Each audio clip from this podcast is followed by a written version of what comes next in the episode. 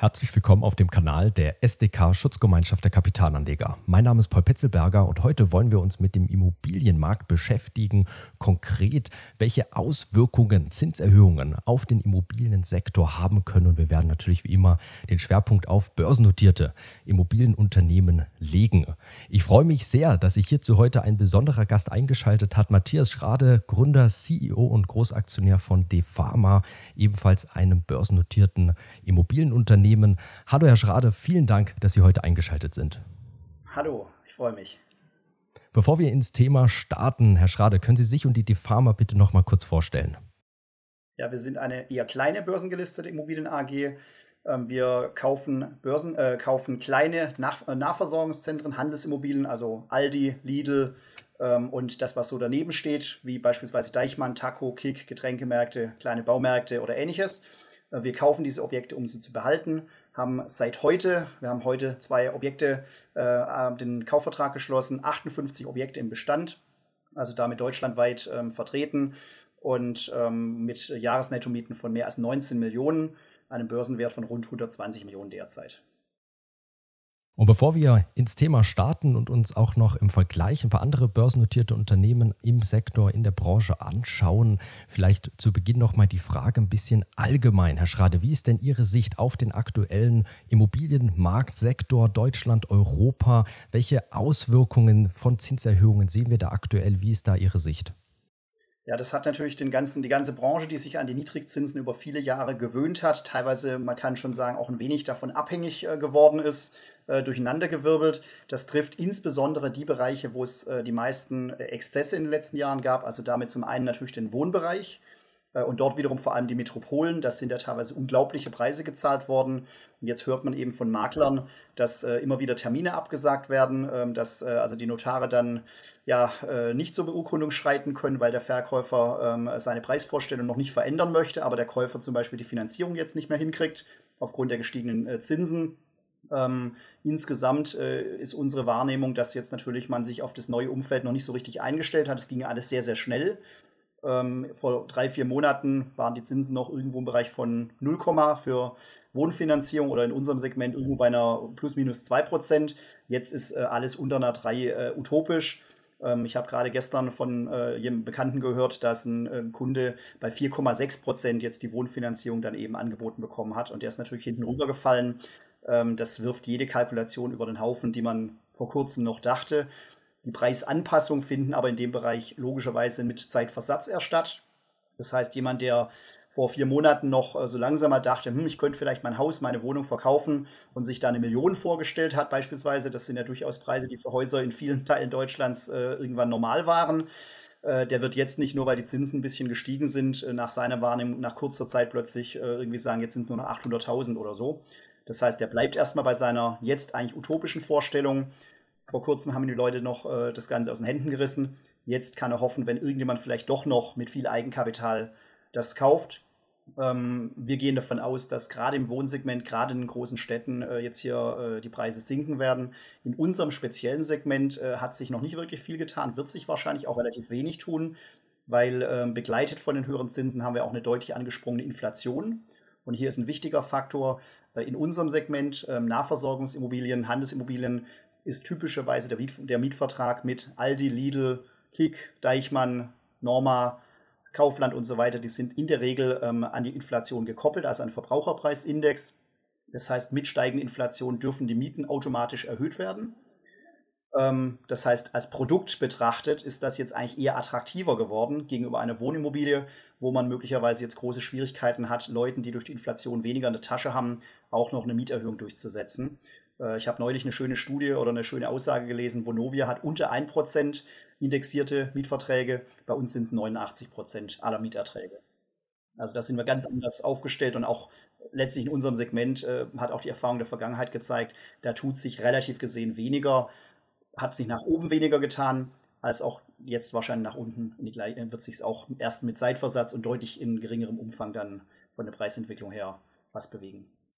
Also Immobilienunternehmen ist nicht gleich Immobilienunternehmen, Vonovia ist nicht gleich die Pharma und darum wollen wir uns jetzt auch mal im Detail das Ganze ein bisschen anschauen. Wir haben hier eine tolle Auswertung zuallererst, aber Ehre wem Ehre gebührt. Die stammt nicht von uns, also nicht wir haben diese Daten erhoben, sondern das Nebenwertemagazin. Wir haben hier auch mal die Quelle eingeblendet und natürlich den Link, den packen wir auch in die Videobeschreibung. Also große Empfehlung, ähm, schaut doch gerne mal beim Nebenwertemagazin vorbei. Allgemein auch immer tolle Beiträge, muss ich sagen, aber natürlich hier auch ganz konkret bei dieser ausführlichen Darstellung. Wir haben hier nämlich mal nur ein paar rausgepickt. Das sind Gewerbeimmobilienunternehmen und ein ja, paar spannende Kriterien. Zum einen hier die Zinsbindung und sehen wir hier tatsächlich auch die Pharma an erster Stelle. Herr Schrade, wie wichtig ist denn diese Kennzahl durchschnittliche Zinsbindung und wie schafft die Pharma es, hier an erster Stelle zu stehen mit 7,1 Jahren? Na, es ist relativ simpel. Wir haben immer schon gesagt, Zinsen lassen sich aus unserer Sicht nicht seriös vorhersagen. Also man weiß es schlichtweg nicht, ähm, wie, die, wie die sich entwickeln und haben deswegen versucht, dieses Risiko so weit wie möglich auszuschließen. Das heißt, wir haben grundsätzlich beim Kauf in der Regel zehnjährige Zinsbindung vereinbart, soweit möglich ohne Derivate oder ähnliche Geschichten sogar länger. Das ist im Gewerbeimmobilienbereich aber nur sehr selten möglich. Äh, und das führt dann eben dazu, dass wir jetzt ähm, eine sehr lange Zinsbindung haben und damit noch viele Jahre an dieser Front Ruhe. Ähm, andere haben auch natürlich dann die Gelegenheit genutzt, eher kürzer zu finanzieren, damit Zinsen gespart in den letzten Jahren. Also eine kürzere Finanzierung kostet natürlich weniger Geld. Wir haben diesen Preis in den letzten Jahren bezahlt äh, und haben damit in Kauf genommen, im letzten Jahr ein bisschen weniger Geld zu verdienen, haben jetzt aber natürlich den Vorteil, dass uns diese Situation äh, entgegenkommt dass wir auf, äh, in den nächsten Jahren erstmal noch die billigen Zinsen weiter haben und danach erstmal in aller Ruhe gucken können. Vielleicht haben wir auch Glück, bis unsere Refinanzierung beginnen. Die fangen erst eigentlich so 2025, 2026 in nennenswertem Umfang an, dass wir bis dahin vielleicht sogar schon wieder eine Beruhigung an dieser Front haben. Ähm, auf jeden Fall für den Bestand sind wir hier sehr, sehr gut aufgestellt, weil wir dieses Thema immer schon ähm, als potenzielles Risiko gesehen haben. Ähm, man, da, man kann natürlich auch eine andere Strategie fahren, das haben andere gemacht, auch durchaus erfolgreich. Und die müssen jetzt natürlich sich mit dem Thema früher beschäftigen als wir. Das äh, wird man dann sehen, wie die sich damit ähm, im Einzelnen dann jeweils ja, äh, auseinandergesetzt haben. Sie haben die nominale Verzinsung schon angesprochen. Da liegt ja die Pharma ein bisschen über dem Durchschnitt. Also das führen Sie zurück dadurch, dass man halt eben diese Kosten trägt für eine längere Zinsbindung oder hat das auch mit dem Börsenwert, mit der Marktkapitalisierung zu tun, weil die anderen ja hier teilweise Wettbewerber, die wir aufführen, deutlich eine höhere Kapitalisierung haben. Spielt das auch eine Rolle? Also wenn die Pharma jetzt stark wachsen würde, würden sich dadurch Ihrer Ansicht nach vielleicht auch die nominalen Zinsen weiter senken? Ich glaube, das spielt ähm, bei der Größe eine untergeordnete Rolle. Also unsere Finanzierungspartner sind in der Regel ähm, äh, lokale Volksbanken, Sparkassen. Für die sind wir im Vergleich zu den Handwerksbetrieben oder mittelständischen Unternehmen, die die typischerweise finanzieren, ja schon ein starker, bonitätsstarker und großer äh, Kunde. Äh, die sind sie auch gewohnt, dann äh, ganz normalen, relativ kleinen Leuten dann ein Häuschen zu finanzieren, was also dann recht äh, eng kalkuliert ist oder dann eben einem äh, lokalen äh, Unternehmen, ich sage mal salopp gesagt, einem Bauern, die nächste Halle dann irgendwo zu finanzieren. Das sind die Bonitäten sicherlich andere, als wenn ich dann eben dahinter eine börsennotierte Gesellschaft habe, wenn auch eine kleine börsennotierte Gesellschaft auf der einen Seite und dann aber auch Mietverträge mit namhaften Handelsfilialisten auf der anderen Seite. Das hat uns, glaube ich, immer schon aus deren Sicht ähm, attraktiv gemacht. Ich glaube nicht, dass es noch einen großen Unterschied macht, ob wir dann nochmal doppelt, dreimal oder fünfmal so groß sind. Vielleicht ist sogar ein Vorteil, dass wir kleiner sind, weil die ähm, dann auch bei uns immer noch dieses Inhabergeführte stärker sehen und sich da ein bisschen wohler fühlen als bei einem Riesenkonzern, ähm, wo man dann irgendwie nicht mehr so das Gefühl hat, dass da jemand drin ist, der auch ähm, ja, als Unternehmer sozusagen dann dahinter steht. Das ist ja bei großen Unternehmen dann irgendwann einfach nicht mehr möglich. Ähm, ich glaube von daher, dass die Konditionen bei uns ähm, äh, auf den ersten Blick ein bisschen teurer sind. Das liegt nicht zuletzt eben daran, dass wir immer die lange Laufzeit bei der Zinsbindung gewählt haben ähm, nur um ein Gefühl dafür vielleicht zu bekommen, hätten wir äh, vor, äh, als wir begonnen haben, hätten wir da, haben wir vereinzelt uns auch mal Angebote machen lassen für fünf oder zehn Jahre. Da lagen da durchaus 40, 50 Basispunkte Unterschied dazwischen. Zuletzt war es ein bisschen weniger, da waren es vielleicht noch 30 Basispunkte. Ähm, aber das macht dann natürlich schon sich bemerkbar, äh, wenn man dann eben von der Zinslast äh, dann jedes Jahr ein paar hunderttausend Euro weniger auf der, auf der Uhr hätte. Das hätte sich durchaus summiert. Es war es uns aber einfach wert, an der Front äh, die, das Risiko möglichst komplett auszuschalten. Ja, definitiv spannend, das hier zu sehen. Ich darf an der Stelle natürlich nochmal unseren ja, klassischen Disclaimer hier auch einwerfen, wie immer, nicht nur in Bezug auf die Pharma, auch die anderen Aktien, die hier stehen. Und unser Gespräch ist das nie mit einer Anlage, Anlageempfehlung, Anlageberatung verbunden. Ganz wichtig, macht euch bitte immer selbst eure eigene Recherche anhand von unterschiedlichen Quellen. Das ist uns als SDK an der Stelle ganz wichtig. Abschließend, Herr Schrade, vielleicht nochmal ein Blick so ein bisschen allgemein auf den Immobilienmarktsektor. Wir haben ja viele Unternehmen hier auch eingeblendet. Worauf sollten Privatanleger Ihrer Ansicht nach besonders achten, wenn man sich überlegt, irgendwo in diesen Markt, in diesen Sektor einzusteigen? Ähm, Zinsbindung, gibt es noch weitere Kriterien, Parameter, wo Sie sagen, die sind wichtig, da sollte man besonders drauf achten?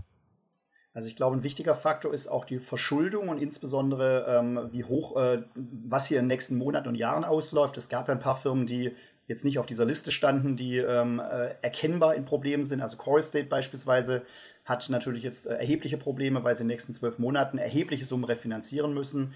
Ähm, das ist also ein Thema, das sollte man sich sehr genau angucken. Welche Firmen haben äh, hohe äh, Ausläufe von Finanzierung in den nächsten Monaten und Jahren? Die ähm, Verschuldungsquote, auch ein wichtiger Faktor ähm, sollte man sich angucken. Da möchte ich noch bei uns darauf hinweisen, wir bilanzieren nach HGB, das heißt, äh, unsere Eigenkapitalquote ist optisch natürlich niedriger als bei den meisten börsengelisteten äh, Immobilienfirmen.